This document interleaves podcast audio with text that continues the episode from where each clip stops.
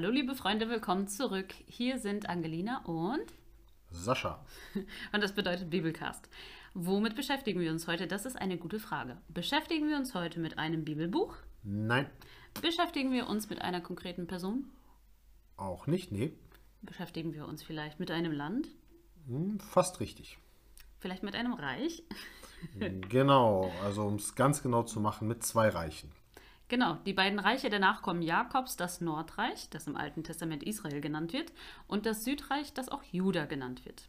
Ja, und es gibt bestimmt einige von euch, die denken, dass es vermutlich spannendere und relevantere Themen gibt als irgendwelche geografischen oder politischen Informationen über das alte Israel.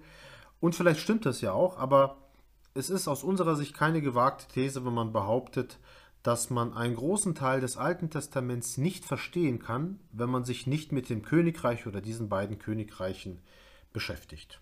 Ganz genau. Und bevor wir zu den beiden Königreichen kommen, sollten wir vielleicht erstmal ganz kurz darauf eingehen, dass es mit einem Königreich oder genauer gesagt mit Königen an sich gar nicht mal so selbstverständlich war im alten Israel.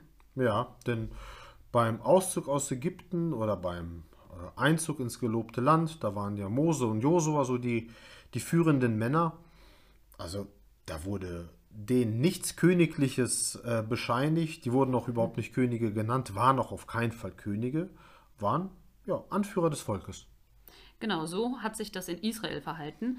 Aber eigentlich war das bei allen anderen Völkern anders zur damaligen Zeit. Die hatten alle Könige oder Fürsten. Und vor allem, wenn es darum ging, Krieg zu führen oder Länder einzunehmen, da spielte so ein König schon eine enorme Rolle. Und Israel war da einfach anders. Ja, und die haben nach dem Einzug ins gelobte Land viele Jahre ganz gut ohne Könige klarkommen können. Die hatten eben die sogenannten Richter als Herrscher sozusagen. Genau, und Richter äh, waren nicht das, was wir heutzutage unter Richtern verstehen, sondern ähm, sie waren geistliche und politische und manchmal auch militärische Personen mit Verantwortung Ja. und dann natürlich auch das, was wir heutzutage unter Richtern verstehen, unter anderem. Ähm, aber es waren ausdrücklich keine Könige und keine Alleinherrscher über irgendein größeres Gebiet. Ja. Und bekannte Richter, die euch jetzt vielleicht gerade in den Sinn kommen, sind Simson und Gideon und natürlich auch eine Richterin und die hieß Deborah. Jawohl. Und der letzte Richter, der auch zugleich Prophet war, war kein Unbekannter, das war nämlich Samuel. Und dieser Samuel, der hatte echt was gegen Könige und Königreiche, zumindest für das Volk Israel. Weil irgendwann hat das Volk gesagt, ja, wir brauchten oder, oder wir bräuchten eigentlich einen König und hat er gesagt, ne, ihr bekommt keinen. Und naja, irgendwann wissen wir, hat er ja nachgegeben, irgendwann gab es den Saul und irgendwann wurde auch David zum König gesalbt und so. Also er hat sich nicht durchgesetzt. Ja, und die äh, Entscheidung war wohl nicht ganz die falscheste, zumindest erst einmal. Ja. Denn die Zeit von David war die Blütezeit des Reichs Israel schlechthin.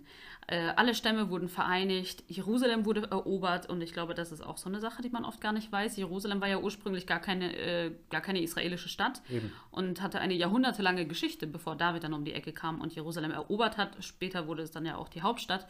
Und äh, außerdem wurde das Reichsgebiet Israels ausgedehnt. Die Voraussetzungen für einen Tempel wurden geschaffen, auch wenn der Tempel erst später gebaut wurde. Ähm, also definitiv absolute Blütezeit. Ja, also klar. Die herrlichen Zeiten Salomos, äh, die werden sogar im, im Neuen Testament zitiert. Aber auf Salomo und David möchten wir gar nicht eingehen, sondern wir weisen einfach mal darauf hin, dass es mit der Königs- und Reichsherrlichkeit gar nicht so lange gedauert hat. Ja, ähm, denn diese herrliche Zeit nahm ein jähes Ende, als Salomos Sohn mit Namen Rehabeam äh, an die Macht kam. Und der war nämlich aus ganz anderem Holz geschnitzt als sein Vater und erst recht als sein Opa. Der konnte das Reich nicht so richtig zusammenhalten. Es kam nämlich jemand um die Ecke, der hieß ähnlich, nämlich Jerobeam. Und der übernahm quasi zehn der zwölf abgespaltenen Stämme oder zehn abgespaltene Stämme von den zwölf. Und äh, das war dann dieses Nordreich. Und er war dann der König über diesem Nordreich. Als Hauptstadt wurde dann Sichem auserkoren, später dann Samaria. Und ähm, als paralleles Heiligtum, weil Jerusalem ja im Südreich war, haben sie dann als Heiligtümer Bethel und Dan Ja. auserkoren. Genau. Vielleicht nur zum Verständnis, also die zehn Stämme, die haben sich ja selber abgespalten und haben eben Jerobeam zum König gekürt. Ähm, und ja, es gab halt diese beiden Reiche, wie du schon gesagt hast. Und warum ist das so entscheidend? Naja, weil die ganz wichtigen und uns bekannten Prophetenpersönlichkeiten nur eben zu verstehen sind, wenn man weiß, in welchem Umfeld oder in welchen Reichen sie tatsächlich gewirkt haben. Ja, und die ältesten Propheten, die einem da so einfallen, sind auch wieder so ein Duo mit zwei ähnlichen Namen, Elia und Elisa.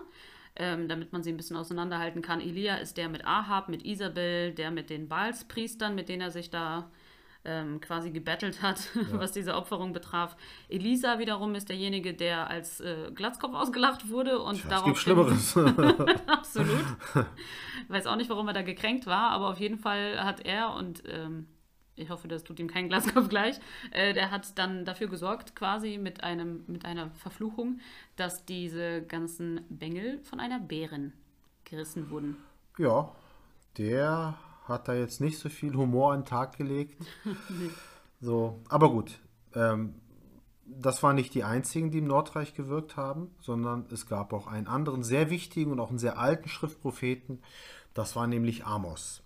Er war zwar aus dem Südreich selber, wirkte aber im Nordreich, genauer gesagt in der Hauptstadt Samaria und hat da ja, ein Gericht angekündigt, weil es äh, ja, drunter und drüber ging in dieser Hauptstadt. Man war reich in der Oberschicht, man hat die Armen ausgebeutet und hat sich einiges einfach zu Schulden kommen lassen. Ja, und ganz bibeltypisch ließ das Gericht nicht sehr lange äh, auf sich warten. Im Jahr 722 vor Christus ging das Nordreich nämlich unter. Die Assyrer haben es besiegt und sehr viele der ursprünglichen Bevölkerung deportiert und auf dem Gebiet des Nordreichs wurden dann andere Völker angesiedelt, sodass ein Wiederaufrichten des Nordreichs gar nicht mehr möglich war. Ja, also die Assyrer, die haben das überall so gemacht, oder? Das war so eine Taktik und das war eine erfolgreiche Taktik, weil dieses Nordreich, was ja eigentlich größer, wirtschaftlich erfolgreicher war und noch mächtiger war als dieses kleine Südreich Juda, existierte nur 200 Jahre und war danach einfach weg und wurde nie wiederhergestellt. Ja, und auch das Südreich Juda ähm, hatte in der Zeit um 700 vor Christus ebenfalls sehr unter den assyrischen Angriffen zu leiden. Unter dem bekannten König Hiskia aber ist es gelungen, mit Gottes Hilfe, wie wir lesen, Jerusalem zu erhalten, ja. sodass Juda als Reich letztlich bestehen bleiben konnte. Und das Ganze könnt ihr nachlesen im Zweite Könige. Ab dem 18. Kapitel geht's los äh, mit der Belagerung Jerusalems. Ja. Absolute Leseempfehlung. Absolut, ja. Es ging weiter in Jerusalem zumindest, das Umland und auch viele Städte waren zerstört, aber es ging sehr bescheiden weiter. Wobei äh, aus dem Nordreich auch viele Flüchtlinge kamen in den Süden, auch nach Jerusalem und vermutlich hat Juda sogar ein bisschen davon profitiert, dass der große Nachbar zerstört war und ja, das war so die Situation. Also sind sie nochmal mit einem blauen Auge davon gekommen?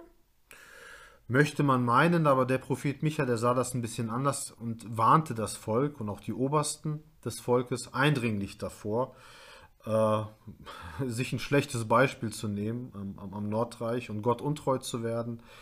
Und naja, ähnlich wie Amos im Nordreich damals kritisierte auch er die ganzen sozialen Ungerechtigkeiten, die es gab im Südreich. Naja, ähm, es war halt, war halt auch im Grunde genommen eine sehr gottlose Geschichte. Ja, und hier kommt ein weiterer Prophet ins Spiel, ein Zeitgenosse von Micha und von König Hiskia. Und wir befinden uns ja zeitlich immer noch so um 700 vor Christus. Ja. Ähm, der Prophet Jesaja. Ein ja. großer Mahner des Volkes Gottes, aber auch von anderen Völkern. Also da hat er jetzt keine Unterschiede gemacht. Ja. Ähm, aber das viele Mahnen und Verwarnen und äh, die ganzen eindringlichen Predigten die er da gehalten hat, haben schließlich nichts geholfen, sodass circa 100 Jahre später die Babylonier, ein anderes Großreich, das verrichtet haben, was die Assyrer damals nicht geschafft haben. Ja, und äh, die haben Juda erobert und äh, ein Teil der Bevölkerung, vor allem die Eliten, in mehreren Phasen deportiert. Ja, bis schließlich im Jahre 586 vor Christus, dieses Jahr sollte man sich merken, der, der Tempel zerstört wurde. Und das ist der absolute Supergau. Ja, also ohne Tempel hätte ja eigentlich das ganze Volk ja keine Chance gehabt. Ähm, einer, der das miterlebt hat, der aber auch davor gewarnt hat, war ein gewisser Jeremia. Aber trotz äh, Tempelzerstörung und auch Deportation ging es irgendwie weiter mit dem Volk Gottes und es ging vor allem in Babylonien weiter. Ähm, und für diese Zeit stehen zwei weitere große Propheten, sehr bekannte Propheten, und zwar Hesekiel und Daniel. Das waren Propheten in der Zeit des Exils und es waren eben Propheten außerhalb des gelobten Landes. Ja, irgendwann ab Mitte des 6. Jahrhunderts vor Christus durften die Juden dann mit Erlaubnis der Perser, die die Babylonier besiegt hatten, zurück in ihr Land. Es gab wieder einen Tempel, es wurde geopfert und so weiter. Es gab auch wieder Propheten, aber die brauchte es auch, denn das Volk hat mal wieder fleißig weiter gesündigt. Die Lerneffekte aus der Geschichte blieben also irgendwie aus. Ja, vieles blieb beim Alten, aber eine Sache war schon anders. Das Volk Gottes hatte kein eigenes Reich, keinen eigenen König. Man war eine abhängige Provinz es war alles sehr bescheiden, das kann man alles sehr schön nachlesen bei Esra und äh, Nehemia. Also keine wirklich gesegnete Zeit. Ja, und um das Ganze sehr vereinfacht zusammenzufassen, nach den Persern kamen dann die Griechen, irgendwann die Römer und schwupp sind wir bei Jesus. Ja. Also äh, zeitlich noch nicht. ja, also das, das war schon sehr, sehr verkürzt und deswegen würde ich gerne da vielleicht einen Einschub machen. Da gab es in dieser griechischen Zeit gab es die sogenannten Makkabäer, vielleicht hat der eine oder andere davon gehört. Das waren im Grunde genommen Widerstandskämpfer, die es geschafft haben, die Macht an sich zu reißen, äh, den entweihten Tempel wieder einzuweihen. Das Chanukka-Fest, das stammte aus dieser Zeit. Es waren aber keine so tollen Herrscher. Äh, und es hat auch gar nicht so lange gedauert, bis die Römer kommen mussten, in Anführungszeichen, um da Ordnung zu schaffen. Und die haben dann, also die Römer haben dann einen gewissen Herodes als König eingesetzt. Ja, und Weihnachten ist ja noch nicht so lange her. Ich glaube, Herodes können wir einordnen. In der Tat. Ähm, ja, es war ein König von Roms Gnaden, wie gesagt, wurde sogar Herodes der Große genannt. Aber das Matthäusevangelium beschreibt ihn eher als Tyrann. Ja, apropos Weihnachtsgeschichte, der Kindermord von Bethlehem, der dürfte uns allen was sagen. Ja, aber er hat geschichtlich schon Spuren hinterlassen, der hat viel gebaut, hat auch den Tempel ausgebaut und so. Also war zwar ein Tyrann, aber eine Persönlichkeit auch jemand, der sehr lange regiert hat tatsächlich. Einige Jahrzehnte waren das. Ja. Ehrliches Resümee, glaubst du, das interessiert jemanden? Also wenn die Leute nicht von den ganzen Jahreszahlen und den ganzen Daten angenervt sind, hoffe ich schon. ähm, wie gesagt, wenn man Spaß haben will oder Freude haben will am Lesen von Texten im Alten Testament, beim Lesen der Propheten und so, ist es aus meiner Sicht unabdingbar, dass man sich da ein bisschen mit auskennt, dass man auf jeden Fall die ganzen Reiche, auch die Nachbarn der, der, der Juden damals oder des Volkes Israel einordnen kann. Also ähm, es ist jetzt nicht absolut heiß entscheidend, das natürlich nicht, aber es ist aus meiner Sicht etwas, was dazu beiträgt, dass man gerne und mehr im Alten Testament liest. Ja, das stimmt, wenn man es einfach viel besser versteht. Mhm. Also bei mir hat das auch recht lange gedauert, bis ich verstanden habe, dass das ja zwei Reiche sind und wo das Ganze einzuordnen ist. Ähm, ich sage jetzt nicht wie lange, aber lange. äh, und die, mit diesem Hintergrundwissen kann man vielleicht auch mehr Verständnis für die Zeitgenossen Jesu aufbringen, ähm, die sich ja sehr dieses Reich gewünscht haben nach dem Beispiel Davids und ja. unbedingt wollte das Volk einen neuen Führer, weil sie so, so müde waren von diesen unzähligen Fremdherrschaften. Und das alles kann man dann viel besser verstehen, wenn man diese Geschichte im Hintergrund hat. Ja. Und die waren ja nicht zimperlich, egal ob es jetzt die Römer waren und, und, und die anderen, aber selbst äh, die Perser, die waren natürlich, die werden relativ gut dargestellt in der Bibel, aber trotzdem, man war abhängig. Und die Geschichte des Volkes Gottes ist eben eine Geschichte des Beherrschtwerdens, äh, der fehlenden Freiheit und natürlich auch der Heimatlosigkeit. Ja, da müssten wir den Titel des Bibelcasts ja eigentlich ein Volk und kein Reich nennen. Ja. Für die, für die meiste Zeit wäre das auch tatsächlich besser, aber das ist mittlerweile ja doch nicht so, denn wir leben in einer Zeit, in der es Israel als Reich, als unabhängigen modernen Staat gibt. Es ist ein sehr erfolgreicher Staat, der zwar nicht groß ist, aber eben außerordentlich erfolgreich ist in Wissenschaft, Wirtschaft, Kultur, militärisch hochgerüstet und super modern aufgestellt ist. Und so paradox das auch klingt, aber so gut und so gesegnet war Israel vielleicht seit 3000 Jahren nicht mehr. Ist auch so eine steile These, aber ich stelle es einfach mal in den Raum. Mhm. Und apropos Leistungen in Wissenschaft und Wirtschaft und so, die haben ja auch sehr viele Nobelpreisträger, ne? Ja. Für so ein winziges Land. Allerdings. Klar, die, die profitieren natürlich auch von sehr vielen gebildeten, klugen Leuten, die aus der ehemaligen Sowjetunion zum Beispiel dahin gereist sind, beziehungsweise umgesiedelt sind. Aber ähm, es ist eben ja eine sehr, ein sehr erfolgreicher Staat und auch eine absolute Erfolgsgeschichte. Also das, das moderne Israel. Also könnte man hinreisen. Wenn man den wollte. Genau. Muss ja nicht im Hochsommer sein, aber vielleicht ergibt es sich mal. Ja, genau. Äh, wir hoffen, wir konnten euch jetzt äh, Israel ein bisschen schmackhaft machen, mhm. die beiden Reiche schmackhaft machen, aber vielleicht auch das heutige Israel. Wenn ihr da mal hinreist, sagt uns gerne Bescheid, berichtet davon. Berichtet uns auch, wenn ihr Spaß an dem heutigen Podcast hattet, an unserem Bibelcast. Wir freuen uns sehr, wenn ihr nächste Woche wieder dabei seid und uns auch da wieder zuhört bei dem, was uns da vielleicht auf dem Herzen liegt. Ähm, meldet euch bei uns, wenn ihr Wünsche oder Inputs habt unter podcast.emanuellindern.de sind wir zu erreichen. Und wir verabschieden uns für heute, wünschen euch alles Gute, ganz viel Segen und viel Spaß beim Bibellesen. Vielen Dank. Ciao. Ciao.